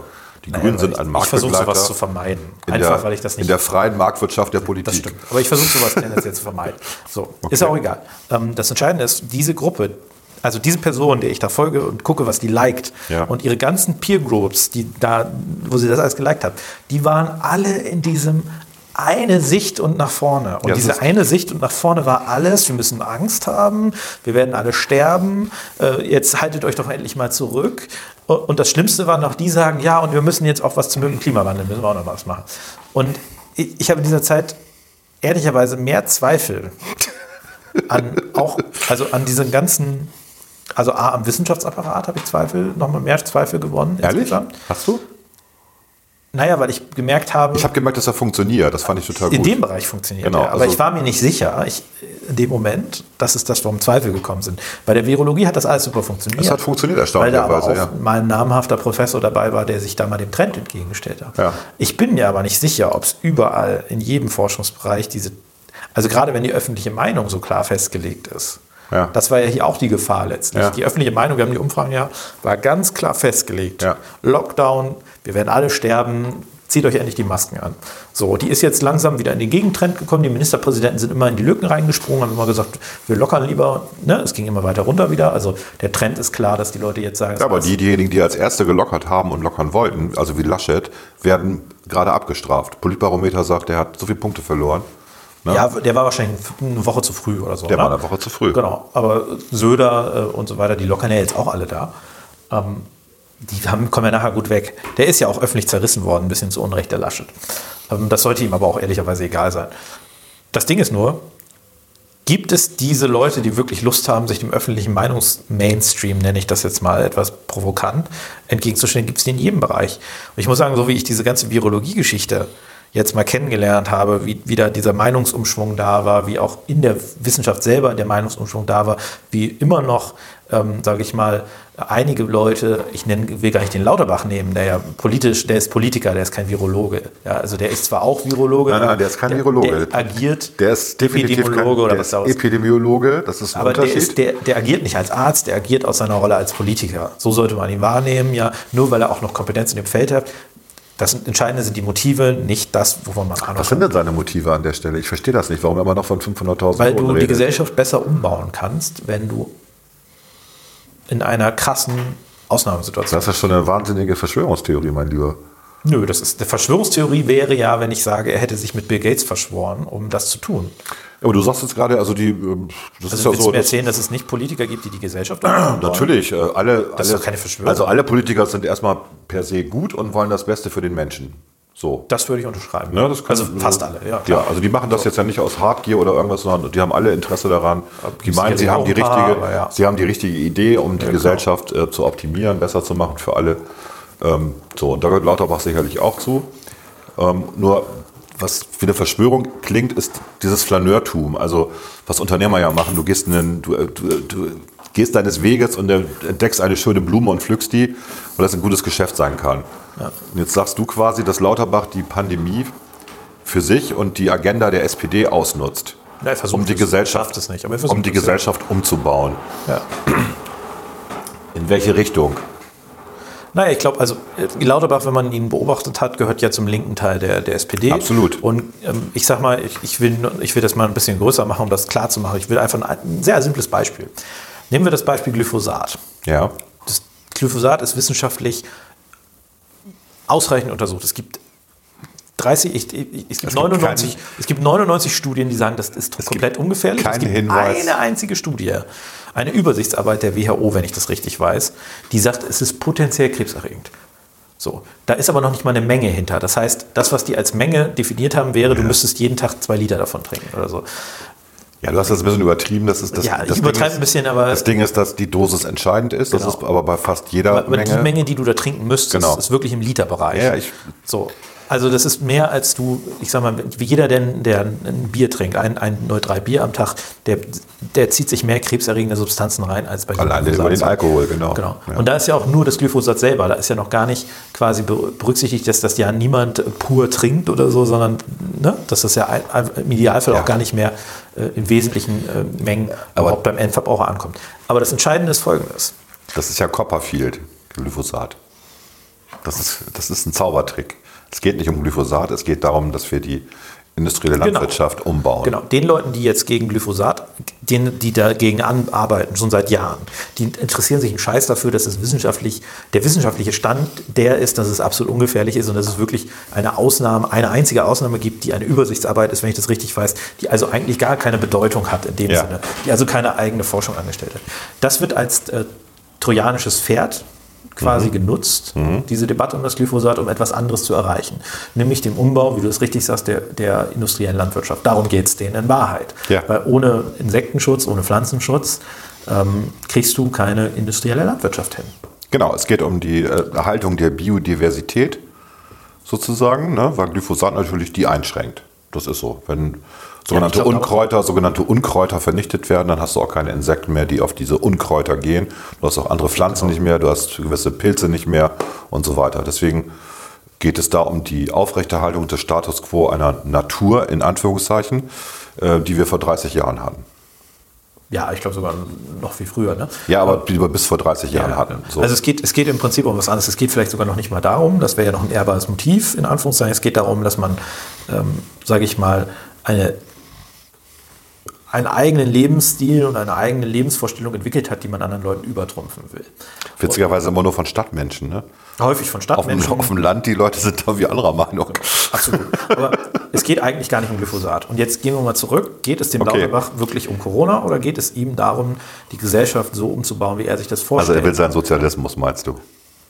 Ich Okay. glaube, er will, also was, ich, ich kenne ihn nicht gut genug, um zu wissen, was er genau will, aber ich tippe mal, dass er eher zu denen gehört, die einen staatszentrierten Kapitalismus wollen, ja, so wie er jetzt ja zum Teil auch passiert. Mhm. Äh, jemand, der möglichst wenig privates Eigentum will, also möglicherweise auch Vergesellschaftung von Betriebsmitteln, wie man im sozialistischen Slang sagt. Ähm, Das, das streiten sie ja vehement ab gerade. das ist sicherlich auch äh, bei ihm auch ein bisschen, der ist ja auch äh, in diesem Klimawandelbereich, also er, ich glaube, er hat auch das Motiv, die Gesellschaft umzubauen, um dem Klimawandel zu begegnen. Er selber lebt ja auch einen Lebensstil vor, der sehr extrem ist. Also er verzichtet auf Salz, ähm, er, er ist vegetarisch oder vegan. Nee, er ist Veganer. Er ist Veganer tatsächlich, Ja, wie ich das also- verstanden habe. Er hat ja die, die äh, Kantine, das- Kantinenessen letztes Mal fotografiert. Hast du es gesehen bei Twitter? Da war er, ähm, also Bundestag wieder und dann war er da und die, die Kantine hat wieder auf. Und dann hat er das fotografiert und hat gesagt, nichts für mich dabei. Und es gab Leberkäse. hat anscheinend die CSU mal bestimmt, was es für ein Essen gibt. Und dazu gab es irgendwie Klöße und also irgendwas mit Ei. Also es war wirklich nichts für ihn dabei. Und dann hat aber ein, ein ähm, ich weiß gar nicht mehr, war es ein CDUler, hatte eine Antwort drauf geschrieben, äh, lieber Kollege, ich will jetzt nicht Ihren tollen Tweet irgendwie kaputt machen, aber es gibt ja noch andere Angebote, außer das in der Zentralkantine. Wenn Sie da und dahin gegangen wären, also gibt es anscheinend mehrere Kantinen im Ja, ja, Bundestag, klar. ich weiß es nicht, ähm, da haben Sie das und das bekommen, das ist vegetarisch und das ist sogar vegan. Da gab es dann so einen Salat mit irgendwas irgendwie. Ähm, also er, hat, er nutzt natürlich auch seine Geschichten, um seine Ja, ist ja auch ganz Agenda, beliebt. Also ja. die, Ja. unter Vegetariern, Ve- Veganern ist es sehr beliebt, das Essen irgendwo abzupudern und zu sagen, wie böse, ich, ich bin nicht, ich werde nicht erreicht. Ne? Wieder eine Gruppe, das hatten wir vorhin, die, die quasi nicht, nicht erreicht wird. Und äh, deswegen ist alles andere schlecht. Ja, ja. Ähm, aber ich glaube, was man gut sieht, ist bei den Linken, also bei der, der Partei Die Linke, was die sich als äh, Nachfolger der Corona-Krise für den Staat, Corona-Krise für den Staat vorstellen. Denen will ich nicht unterstellen, dass sie es begrüßen, dass Leute durch den Virus sterben, aber also das will ich nicht. Ne? Aber ich glaube, sie, sie nehmen schon die Opportunität wahr und sehen darin die Möglichkeit, das, was sie sich schon lange erträumt haben, nämlich einen Umbau von Gesellschaft und äh, Wirtschaft, auch dadurch zu erreichen, dass jetzt alles am Boden liegt. Ich meine, wann willst du es sonst machen? Glaubt doch keiner im Ernst, dass während alles gut läuft, dass man sagen wird, auch jetzt machen wir mal alles platt und machen es anders. Gut, das heißt, das heißt die, die Aussage von Herrn Scholz, immerhin ja auch SPD-Mitglied, dass wir dieses, das noch zwei Jahre durchhalten können. Er sagt ja, entspannt euch alle, Deutschland ist so reich, wir können auch zwei Jahre so einen Lockdown durchhalten. Das ist ja eine Lüge. Also es, Das jeder, der funktioniert rechnen, so lange, wie wir drin glauben. ne? jeder, Wir der rechnen, ja, aber jeder, der rechnen kann, weiß, dass das nicht funktioniert. Ne? Da ist die Frage, was genau für ein Lockdown jetzt, was damit gemeint Ja. ist. Ne? Ähm, wie gesagt, ich will, ich glaube, Olaf Scholz hat nochmal andere Motive als jetzt Herr Lauterbach oder sowas. Ne? Also Herr Lauterbach ist wirklich, glaube ich, ein Extremfall in der SPD. Auch es ist ja häufig so, das ist meine Erfahrung, Menschen, die selber extrem leben, sind auch meistens politisch extremer oder sind zumindest in der Bereitschaft, anderen Leuten ihren Lebensstil aufzu, aufzuzwingen, auch zu extremeren Mitteln bereit. Das heißt, Herr Lauterbach passt auch wunderbar zu Frau Esken, die ja auf den, gelesen den die auf den Tweet eines Einzelhändlers geschrieben hat. Eine, Also eines Mitarbeiters, nicht, nicht, noch nicht mal eines Einzelhändlers, sondern eines, eines Mitarbeiters, Kassierers im Prinzip. so, ja. der geschrieben hat, äh, der geschrieben hat, dass er die Wirtschaft im Endeffekt alles finanziert, also er auch mit seinem, mit seiner Arbeit. Und die dann darauf geantwortet hat, ja, sie würde ja auch Steuern bezahlen von ihrem Hm. Gehalt oder ihrem äh, was sie dort bekommt, ihrer, ihrer Diät und damit, ich noch einmal- und damit finan- und sie kauft ja auch im Einzelhandel ein, das heißt, damit finanziert sie ihn ja auch. Und da hat sie wirklich sagen, gesagt, wer finanziert wen. wer finanziert wen genau, da kann man nur sagen, sie hat Sie hat nichts definitiv verstanden. nichts verstanden, wie Wirtschaft funktioniert und wie so ein Staat funktioniert und was Wertschöpfung bedeutet. Das, das war wirklich irre. Der, der Kassierer oder so oder der, der, der, der Mitarbeiter im Einzelhandel, Ja. der hat natürlich auch einen dummen Fehler begangen, in Anführungszeichen. Er hat nämlich eigentlich suggeriert, dass quasi, also er hat es nicht so gesagt, er hat es sehr nett und freundlich gesagt, aber der hat natürlich gesagt, dass die Leute, die in der Politik arbeiten, äh, im Prinzip äh, dafür nichts tun, so indirekt. Also, ähm, dass die nicht auch positive Effekte auf die Wirtschaft hätten und so weiter. Aber die Esken, die hat da wirklich unsouverän ohne Ende darauf reagiert. Ja. Ich glaube auch nicht, dass sie das selbst war, sondern es war bestimmt einer ihrer Mitarbeiter, weil so dumm ist kein aktiver Politiker. Es war irgendwie so eine studentische Hilfskraft. Und, ähm, Das glaube ich nicht. Wie gesagt, wer den Satz abschließt mit, wer finanziert denn jetzt wen? Sie hat irgendwie geschrieben, ja, wie du es gesagt hast, Genau. irgendwie geschrieben, ich, ich kaufe ja auch ein, wer Ja. finanziert denn jetzt wen? Ja. Ähm, das ist natürlich absolut unsouverän und doof. Niemand bestreitet, dass Politiker hart auf hart für ihr Geld arbeiten. Das ist viel ähm, Entbehrung. Ja, das kriegen die Leute immer nicht mit, aber auch als Bundestagsabgeordneter, wenn du es vernünftig machst, das machen die meisten, hast du 60-Stunden-Wochen, du chillst da nicht rum. Ja, ähm, das ist auch harte Arbeit. Aber dann sollte man bitte auch nicht so unsouverän auf einen Bürger reagieren, der einem Entschuldige, für diese 60-Stunden-Woche, für diese harte Arbeit kriegt ein Abgeordneter auch ja, viel absolut. Geld. Ja, absolut. Ne? So, aber das trotzdem, ist also die chillen da jetzt Schmerzensgeld. Wenn rum. das Ja, so ein genau. unattraktiver Job wäre, wird es keiner machen wollen. Also absolut. Ich wollte nicht sagen, daher, dass, die, ne? dass, äh, So. dass, die, dass die da. äh, Und du kannst Geld deine politischen Ideen versuchen umzusetzen, du kannst was bewegen in der Gesellschaft, von daher machst du es ja Aber auch. der Eindruck, der ja häufig transportiert, nicht der Eindruck, sondern das, was viele Leute ja sagen, die da oben, die machen sich da einen faulen Lenz für ihre 10.000 Euro im Monat. Und, und da so sind sicherlich auch ein paar dabei, wie sonst auch im Leben. es gibt immer ein paar, Ne? die das machen. Aber die allermeisten, Ich glaube, ich kenne auch einen, von daher. die allermeisten, die ich, Einen ke- kenn ich. Die ich kenne, Aber ich kenne einen, der einen faulen Lenz Kenn ich macht. den auch? Den kennst du auch, ja. Achso, hier aus dem Schwarzwald. Dann oder? wissen wir, wen wir Ja, meinen. ja. Genau, ja. Ähm, auf jeden Fall gibt es da welche. Aber die allermeisten, die ich kenne, die haben volle Terminkalender, Ja. investieren da viel Zeit Ja. und haben auch keine Wochenenden häufig. Das ist ja auch das, was die Nee, weil sie dann zu Hause im Ort sind, da wo sie gewählt werden. Genau, das heißt, die sind mal froh, wenn sie mal einen Sonntag haben, einen halben Sonntag, wo sie mal einfach nur das machen können, was sie wollen. Ja.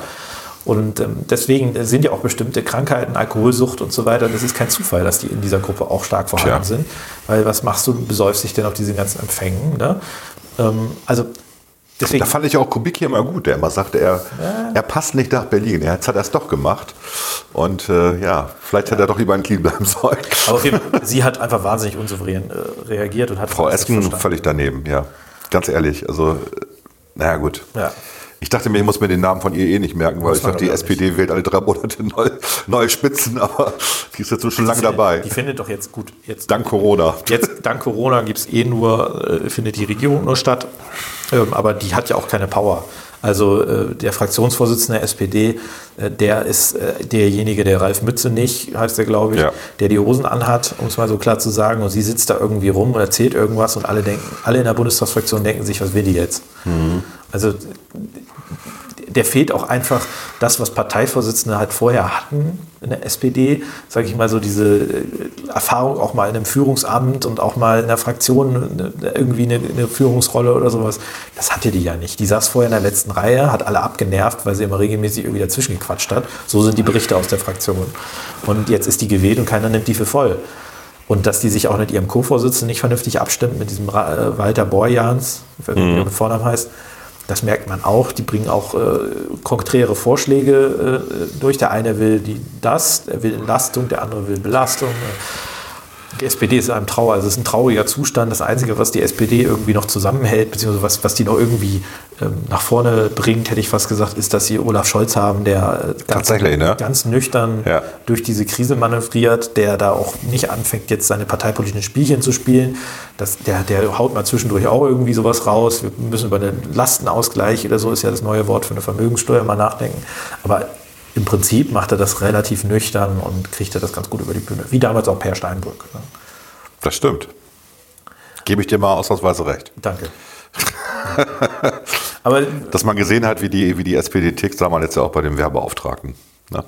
das war ja- peinlich. Das, war, das war peinlich. mega Und peinlich, das aber Ding ist, was ich nicht verstanden habe, die haben es auch noch durchgezogen. sie haben es durchgezogen äh, und auch, also Mützenich hat es durchgezogen, wenn man so will. Also beide Seiten. Es gab ja die beiden Seiten. Die eine Seite, also es gab drei Seiten. Einmal die, der jetzige Werbeauftragte, oder Der wirklich ein guter Mann ist. wo, wo der parteiübergreifend zumindest Anerkennung Ja, findet, ja. der, ähm, der anscheinend aber, ähm, also sagen wir mal so, der in der SPD vielleicht nicht ganz so beliebt Mhm. war, keine Ahnung.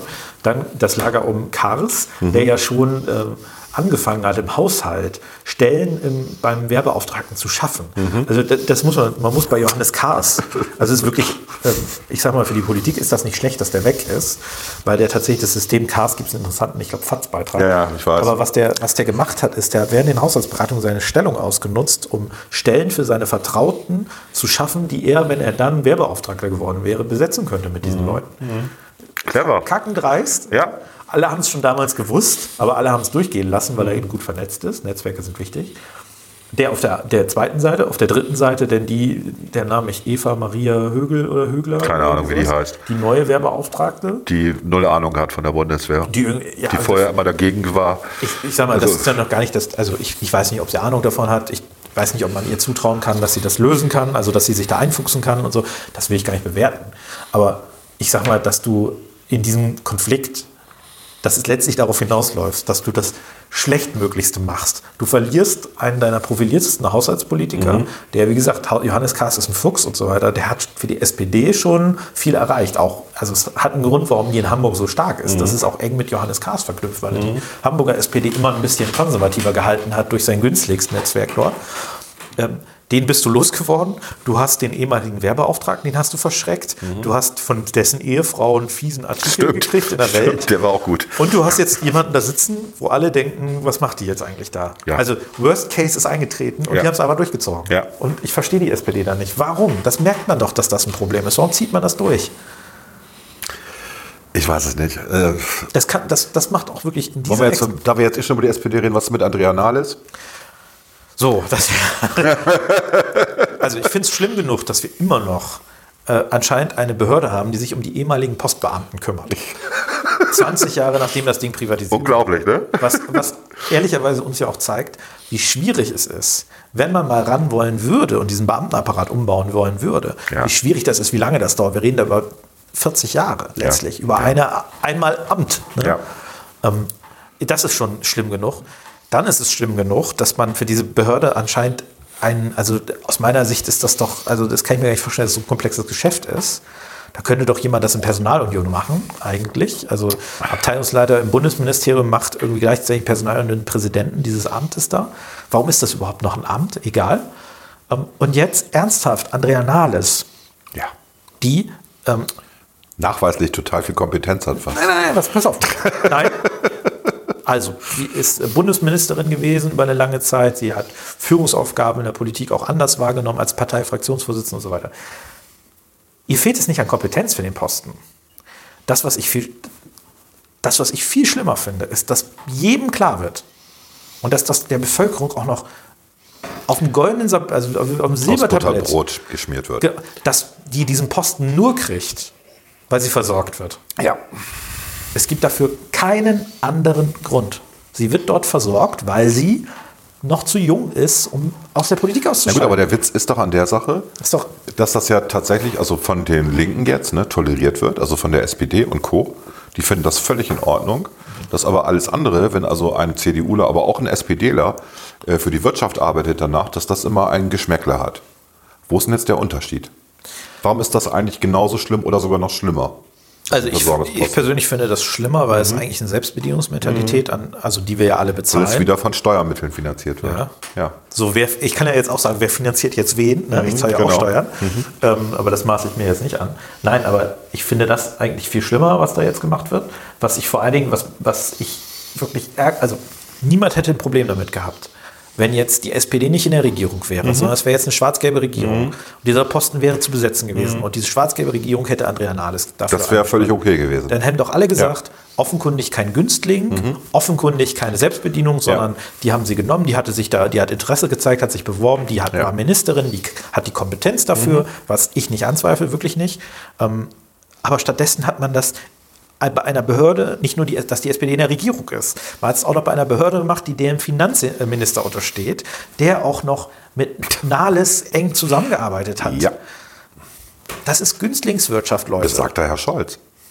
Und das ist vor allem, das Schlimme ist ja auch noch folgendes, dass, was man der Bevölkerung hier auch auf dem Silbertablett irgendwie präsentiert, ist, dass auch wenn die SPD das beteuert, dass das so nicht ist, diese Dame hat keine Anstellung in der privaten Wirtschaft gefunden. Das muss man mal so ehrlich sagen. Niemand wollte die. Ja, warum auch? Und die einzigen, die sie gewollt hätten, wären Staatsunternehmen gewesen. Also ich könnte mir gut vorstellen, dass die Deutsche Bahn vielleicht auch Interesse hätte, wie damals bei Pofalla. Aber niemand in der privaten Wirtschaft holt sich doch so eine, das ist doch eine tickende Zeitbombe. Ich meine, was, will, was willst du mit der machen? Also, äh, was soll die denn in deinem Vorstand machen? Was soll, also, wozu, verstehst du, was, was willst du damit? Ich bin da ganz bei dir. Die hat keine mich- Netzwerke mehr. Wir reden jetzt ja von, Die- Sachen, von Sachen, die in einer die Woche passiert sind im. Endeffekt. Und das ist alles in, der letzten, in den letzten acht, neun Tagen passiert irgendwie. Und ähm, ich finde das schon irre, wie wenig Echo das gefunden hat bei den Leuten. Ja, auch in den sozialen, asozialen Medien. Achso, ich habe das Wort Echo gesagt. Stimmt, da geht hier mein Gerät Ein an. Echo los. Ne? Hallo Echo, wie spät ist es? Echo? Wie spät ist es? Es ist 18.27 Uhr. Ach, ist das nicht schön. ne? Schön Die. Technik funktioniert ja noch, du. Gut, also das hat mich so ein bisschen, da, da fällt so eine Menge runter gerade. Ne? Und äh, stattdessen reden wir über Es, Verschwörungstheorien. es war schon, also es war schon Thema. Aber nicht so richtig. Es ist nicht nachgebrannt eigentlich. genau. Ne? Also, wie gesagt, ich glaube, wenn es umgekehrt gewesen wäre, wenn das jetzt eine konservativ-liberale Regierung gewesen, die hätten einen konservativ-liberalen Es hätte versorgt. einen, einen Shitstorm gegeben es hätte einen ohne Shitstorm Ende. ohne Ende gegeben. Ja. Genau. Und jetzt ist es auf einmal okay, weil es passiert ja von der SPD. Und das Oder merkst du aber auch, was in den asozialen Medien tatsächlich gerade dominiert. Es sind halt schon die, die Linken, die das dominieren. Bei Twitter, Ja, auf, jeden, bei Twitter auf jeden Fall. Das, das hat natürlich auch was mit der politischen Struktur in den Gruppen zu tun. Natürlich, also wir wissen, dass jüngere Menschen, Ja. bei Twitter sind es viele jüngere Menschen, nicht alle, aber viele, dass die natürlich tendenziell ein bisschen linker sind und mit dem Alter nimmt das halt ab und so weiter, ist ja auch alles in Ordnung. Was mich halt wirklich, ich finde, also die, die SPD und auch Andrea Nahles selber, die haben der Bevölkerung, die haben da wirklich, die haben sich selber einen Bärendienst äh, äh, getan und die haben der Bevölkerung richtig schön vor Augen geführt, was mit abgehalfterten Ex-Politikern in Deutschland passiert. Die werden auf einen 200.000 Euro Posten oder 160.000 Euro Also mir ist die Kohle auch egal, das, um das mal klar zu machen. Ne? Das Geld ist mir egal an der Stelle, wie viel Geld sie verdient in einem Job, Wie viel es sie jetzt genau machen. sind, ist mir auch egal. Das Also, ist mir völlig, ist mir völlig wurscht. Es geht wirklich um dieses äh, Postengeschachere. wenn sie 450 Euro kassiert hätte, hätte ich nichts gesagt. Das spielt schon, das spielt schon Geld spielt schon eine Rolle, ne? Weil das, also es ist ein gut dotierter Posten. Es ist ein gut dotierter Posten. Das ist der Punkt. Ja. Trotzdem, also das ist schon ein Unterschied zu einem Ministergehalt. Ne?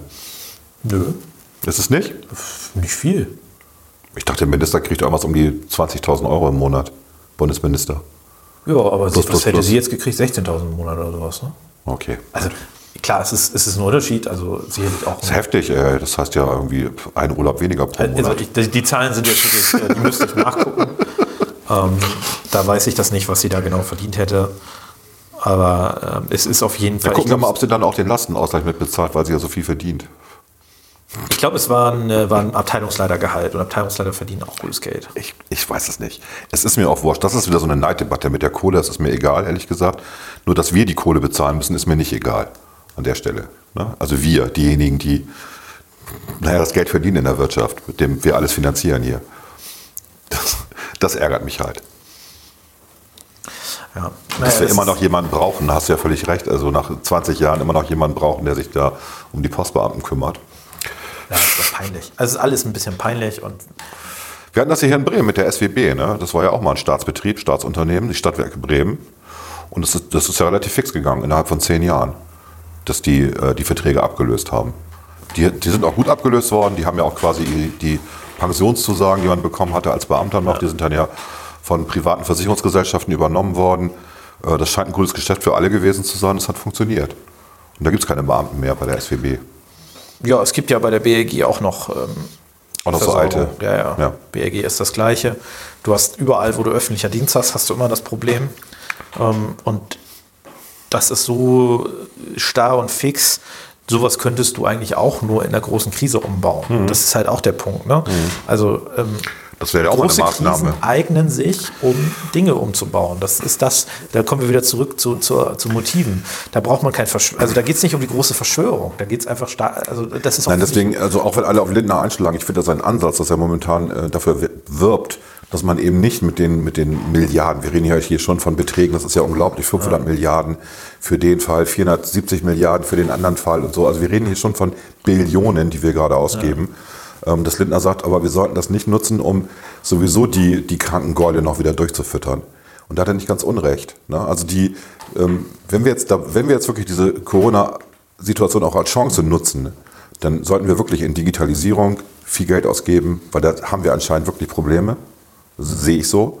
Ähm, Wir sollten äh, in die ganze Arbeitsplatzsituation Geld ausgeben, also dass Leute auch von zu Hause arbeiten können, dass alles viel einfacher wird über äh, die, wir sollten die Verwaltung entsprechend digitalisieren und und und, damit wir zukünftig besser dastehen und damit uns auch so eine, wenn es eine dritte, vierte, fünfte oder eine neue Pandemie gibt, uns das auch nicht mehr so trifft wie jetzt. Ne? Also das ist das ist schon der richtige Ansatz. Der falsche Ansatz ist, dass du Unternehmen, die jetzt eh schon am Ende sind, nochmal wieder stark machst.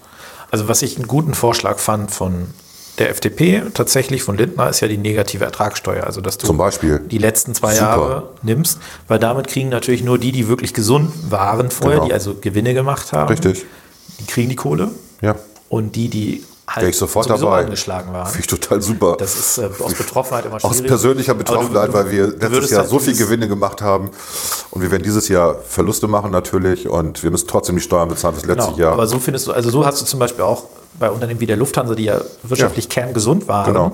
so hättest du das relativ leicht gelöst, Ja. weil die würden einfach ähm, über eine negative Ertragssteuer eben ähm, gew- äh, entsprechend Steuerrückzahlungen kriegen in Mhm. Ja. Mil- Millionen, Milliarden. so zwei Jahre zusammenzulegen, wäre gut. Finde ich einen sinnvollen Vorschlag. Wenn Ja. du dieses mit Geld nach Problemen schmeißen, sage ich mal, sinnvoll lösen willst, dann so. Was das andere ist, ist ja diese ganze Frage, in was investierst du jetzt? Und ähm, ähm, es gibt natürlich die, die sagen, wir müssen jetzt in Klimaschutz äh, investieren. Es gibt die, die sagen, also die im Prinzip auch ein bisschen weitergehend sagen, wir müssen eine neue Wirtschaftsordnung aufbauen und so weiter. Ne? Krisen eignen sich, um Dinge grundsätzlich umzugestalten. Ähm, ich glaube, die sind auf dem Holzweg, weil die eben den Glauben haben, dass der Staat der bessere Unternehmer ist und der Staat das bessere also dass Es die- gibt kein Beispiel dafür. es gibt A kein Beispiel dafür und weiter, der Staat muss Rahmenbedingungen schaffen, Ja. so, aber der Staat ist nicht in der Lage, Wirtschaft vernünftig zu steuern. Und äh, es gibt nur Beispiele dafür, dass es schiefgegangen ist und es gibt ehrlicherweise, mir ist kein Beispiel bekannt, dass es wirklich gut gelaufen ist. Ich kenne auch keins. Auch, auch in den kleinsten Bereichen nicht. Es gibt immer, nimm, nimm zum Beispiel selbst so ein Beispiel wie die BLG in Bremen. Die hat immer Gewinne abgeworfen. Moment, also das war in den letzten Jahren schon ein bisschen schwieriger mit den Gewinnen, die haben nicht die erhofften Gewinne abgeworfen, aber jetzt hast du plötzlich so einen Multimillionenkonzern an der Hacke, der mal eben so 50 Millionen Euro braucht. Und für Bremen sind 50 Millionen Euro echt viel Kohle. Bei einem Haushalt von 4 Milliarden Euro sind 50 Millionen Euro viel Geld. Ja, dazu kommen noch die 35 Millionen, die die Bremer Straßenbahn AG haben will. Genau, dazu kommen noch die ganzen anderen Eigenbetriebe. Aber ich meine, das ist knapp ein Airport. Prozent. Ne? 50 Millionen Euro ist etwas mehr als ein Prozent des Richtig. Jahreshaushalts Ja. für ein Unternehmen. Ja. Und dann kommt der Airport. Wie gesagt, da sind wir sofort dabei. Ähm, beim Airport, dass das eine wichtige, das ist ja immerhin öffentliche Infrastruktur. Ja. Bei der BEG geht es ja eigentlich nur darum, dass man sich ein Unternehmen hält. Was das mit öffentlicher Infrastruktur zu tun hat, kann ich nicht verstehen. Bei der Straßenbahn würde ich auch sagen, das ist eher öffentliche Infrastruktur. Kann man machen, Beim genau. Flughafen ist es erst recht öffentliche Infrastruktur, aber das dann mal eben 27 Millionen Euro. Also das sind dann auch mal eben 0,7 Prozent des. Jahreshaushalts. Ne? Ja. Das ist der ökologische Umbau. Der ökologische Umbau, genau. Und ähm, Deswegen machen wir jetzt ja aus den Autobahnstraßen, aus den, aus den Autostraßen Fahrradwege. Wiener Neustadt. ja, Friedrich-Ebert-Straße. Ne? also wir müssen uns ein, also aus meiner Sicht vielleicht noch mal eins äh, zum, zum Schluss, wenn wir so langsam zum Schluss kommen, eins klar machen. Die Leute werden oder die Menschen in Bremen und Deutschland und Bremerhaven von mir aus auch, die wollen zurück zu dem Alten. Die wollen wieder, dass es alles normal Absolut wird. sehnsüchtig. Und diese Vorstellung, dass die Menschen jetzt geheilt sind davon, in den Urlaub fliegen zu wollen mit dem Flugzeug oder geheilt davon sind, mit dem Mhm. Nein. Auto zu fahren oder geheilt davon sind, noch zur Arbeit zu gehen. Da muss ich leider die Leute enttäuschen. Es wird ein paar Veränderungen Also, geben. Es ja. wird mehr Homeoffice geben, da bin ich sofort bei dir. Aber es wird nicht die große Transformation passieren. Nein. Wir müssen uns Auch die, die, die absurde Vorstellung, dass man jetzt äh, alle persönlichen Meetings durch Videokonferenzen ersetzt. was für ein Bullshit. Was für ein Bullshit. Wie Also, willst du Vertrauen gegen, zu Leuten gewinnen, wenn du, wenn du die nicht mehr persönlich siehst? Nein. Das können sich nur Leute ausdenken, die wirklich noch nie gearbeitet haben in der Wirtschaft. Also wirklich, das ist, das ist so absurd, ehrlich. Es geht immer um Vertrauen, es geht immer um persönliche Nähe, es geht um, um, um die Chemie, die stimmen muss und die, die stellst du nicht fest bei einer Videokonferenz oder beim Telefonat. Du musst dich persönlich treffen mit den Leuten. Genau. Und ähm, also die ganze Akquise, die wir machen bei uns in den Firmen, die läuft über das Persönliche. Ja. Alles andere geht nicht. Und äh, wenn du keine Akquise machen kannst, hast du irgendwann keine Aufträge mehr. So einfach ist das. Das ist, äh, also es ist dämlich, sowas zu tun. du, also Aufträge, äh, gerade wenn du Folgeaufträge hast, da erinnert sich der Chef an den Redder, der war doch ganz nett, das Unternehmen hat gut Genau. funktioniert, den kann okay. ich anrufen, wenn irgendwas Genau. nicht klappt und so weiter. Ja. Und der ist auch fair, der ist gut mit mir umgegangen, wir hatten da ein kleines Problem, hat er super gelöst. Das sind alles Dinge, die sind für den, Business, für den Businessbereich essentiell. Das wird Ja. man auch nicht weg, wegsortieren können. Und diese Vorstellung, dass wir jetzt von, von oben herab, von Staates Gnaden, jetzt alles umbauen können, den Leuten eine neue Gesellschaft anbieten können, indem wir Investitionen in die Innovationsfähigkeit der Gesellschaft fordern, wie ich das in einem Antrag der Koalitionsfraktion in Bremen letztens lesen durfte, wo zweimal nachgefragt, die nicht wussten, was, Was genau das das, ist Genau. eigentlich. Ähm, Diese Vorstellung, die kann man sich aber richtig schön abschmieren. Was hat Tore Scheck gesagt? Ist Ihnen das nicht peinlich, dass Sie das nicht wissen? Teilen Sie den Eindruck, dass es langsam etwas peinlich ist, weil Sie keine Ahnung haben, von was Sie da genau reden? Oh, da sind die aber explodiert. Und ehrlicherweise, das, das Lustige ist ja, alle reden jetzt von irgendeinem Veränderungs-, also nicht alle, es reden jetzt einige. Es gibt, ich fange mal anders an. Es gibt die Leute, ich sage mal eher bei uns, die eher ein bisschen gucken, wie kriegen wir den, das Auto eigentlich wieder zum Fahren. Ja? Und es gibt halt die, die Leute auf der anderen Seite, die wollen jetzt eigentlich aus dem Auto ein Fahrrad machen. So. Beides sind legitime Ansichten. Das ist Politik, du kannst po- politisch legitime Ansichten haben.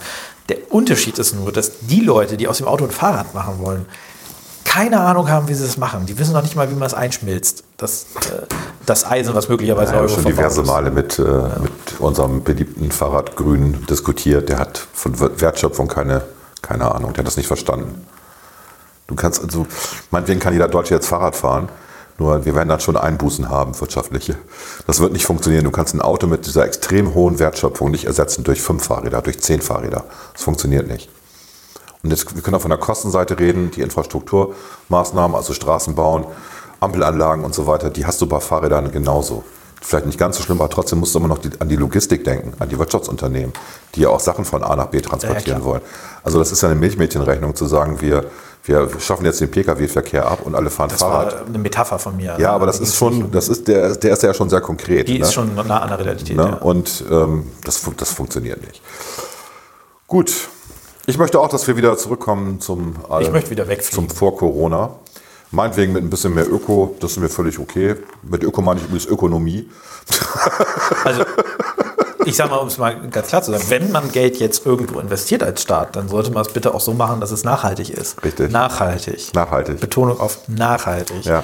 Also jetzt Geld rauszubrennen für neue Investitionen, die quasi das, die entsprechenden Nachhaltigkeitsziele nicht erfüllen, da bin ich auch dagegen. Ja. Aber jetzt auf Teufel komm rauf eine neue Wirtschaftsordnung aufzubauen, weil man glaubt, dass man von oben herab irgendwie die neue Ökodiktatur ausrufen kann, jetzt mal etwas übertrieben und überspitzt, das wird auch nicht funktionieren, liebe Grüne. Ihr wisst schon, ihr seid gemeint. Das war ein langes Gespräch, Klaas. Vielen Dank. Sehr gerne.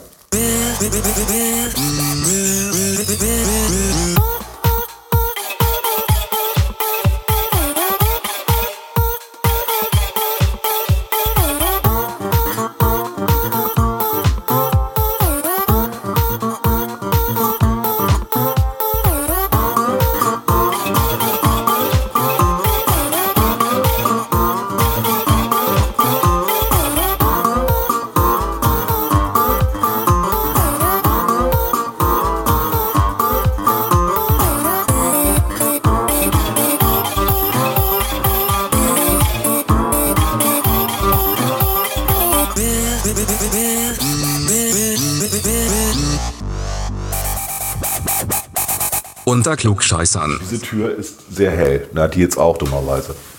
Vielleicht checkt sie es ja. Also du versuchst gerade hier eine Biene rauszutreiben. Nee, es ist eine Wespe. Äh, eine Wespe, Entschuldigung. Ja. Die ist zu laut für eine Biene. Hört man sie? Ich weiß nicht, ob man sie hört. Ja, ich, also ich höre sie. Im Audio. Nein, das glaube ich nicht. Nehmen wir noch auf gerade? Ich habe es wieder angemacht, ja. Ach so. Schluss, Volker. Es ist jetzt Schluss. Endlich. Ach, Wespen im Wintergarten ist auch doof. Bist du ein Wespen-Fan oder? Nein, ich habe Erfüllen Wespen, ja- hab tatsächlich eine Wespenallergie inzwischen Oh. entwickelt, weil ich so oft gestochen worden bin. Oh, da ist sie raus. Ist sie rausgeflogen? Ja. Hat funktioniert, war mit der Helligkeit. Stimmt. Ja. Lassen sie jetzt trotzdem mal auf. Ja. Wenn sie wieder reinkommt, ist sie selber schuld. Ja, dann ist sie selber schuld. Dann töten wir sie. Natürlich nicht, weil das wäre strafbar. Nein.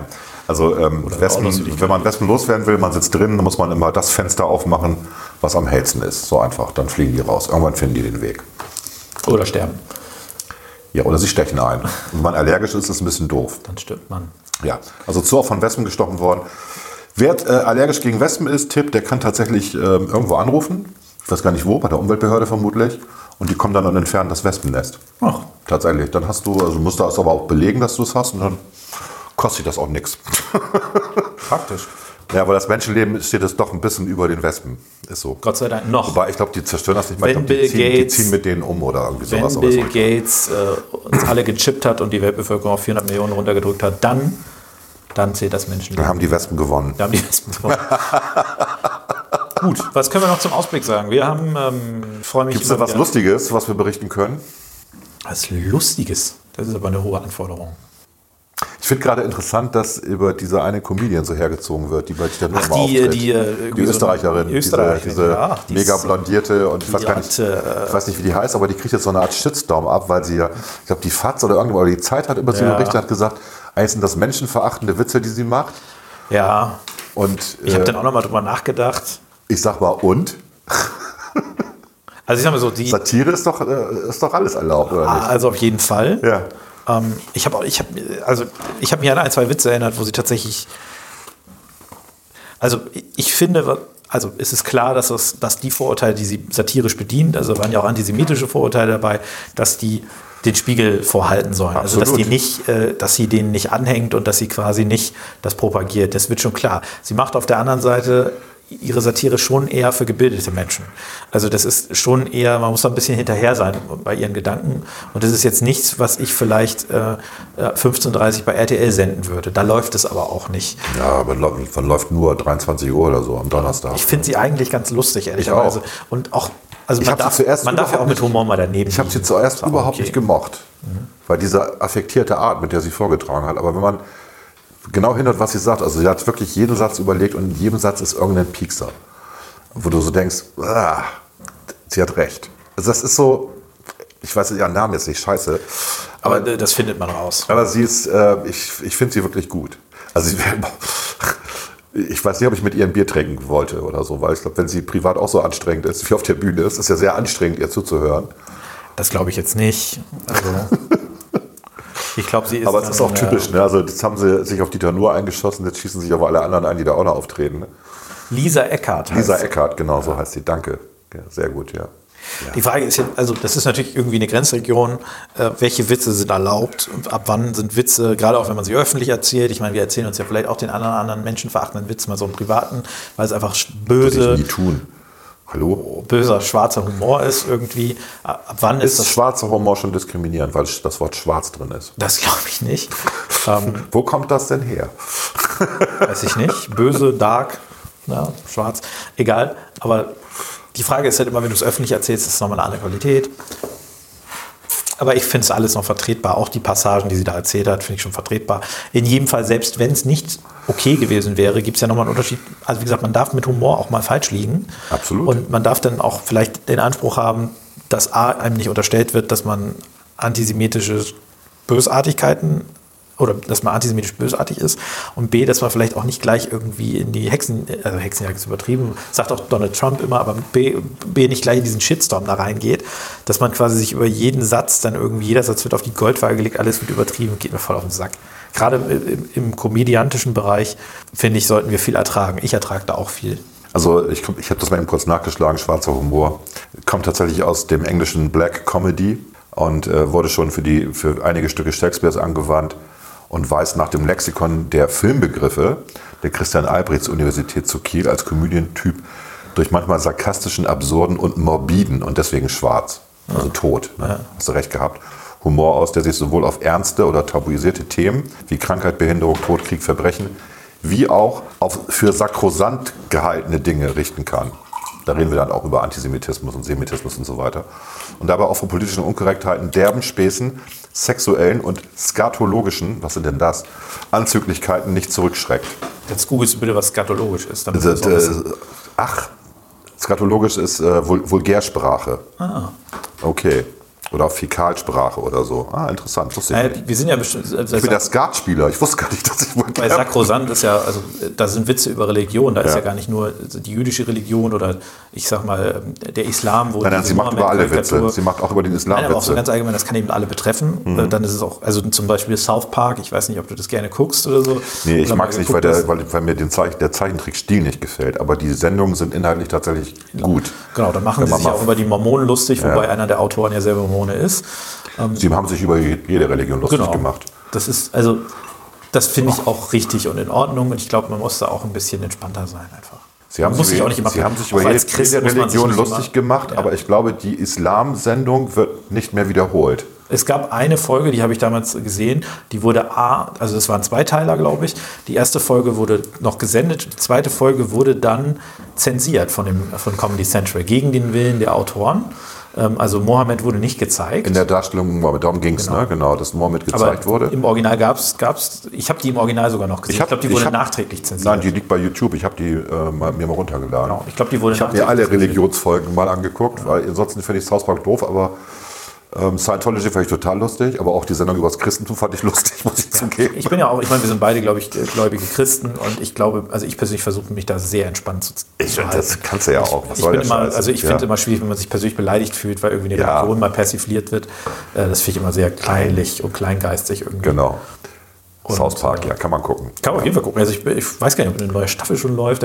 Das war die erste, äh, deswegen habe ich die auch so ein bisschen äh, im Herzen positiv. Die haben nämlich mal eine App rausgebracht, wo du alle Folgen Stimmt. umsonst, zwar mit Werbung, Ja. aber du konntest sie gucken. Du musstest also nicht mehr über die englischen Dinger gehen, oder, so, sondern du konntest, konntest quasi oder musstest du die irgendwie streamen oder so, sondern hattest quasi wie äh, irgendwie so einen kostenlosen, Ja. wo du halt Werbung dann guckst. Ich bin ja so ein Plex. in. Ich gucke ja mal Plex, ne? Also ich habe ja ein Mediensystem Plex, wer das kennt, Multimedia-System. Ähm, ist ganz cool. Und da gibt es auch ein Plugin für South Park, wo du auch dann alle Folgen aktuell gucken kannst und auch alle alten. Ist alles archiviert. Die hosten das irgendwo und das ist okay. Ja. Nee, das finde ich auch gut. Ja. Und das ist, ich glaube, es gibt über 20 Staffeln mittlerweile. Äh, ist schon teilweise sehr absurd, Ich finde komisch. die so, sch- so schlecht animiert, weißt du das? Ich hatte Ja, früher waren die echt richtig, das war auch richtig mein, Das war auch mein Problem aber- mit den Simpsons am Anfang, dass ich die nicht mochte, weil die einfach so schlecht animiert waren.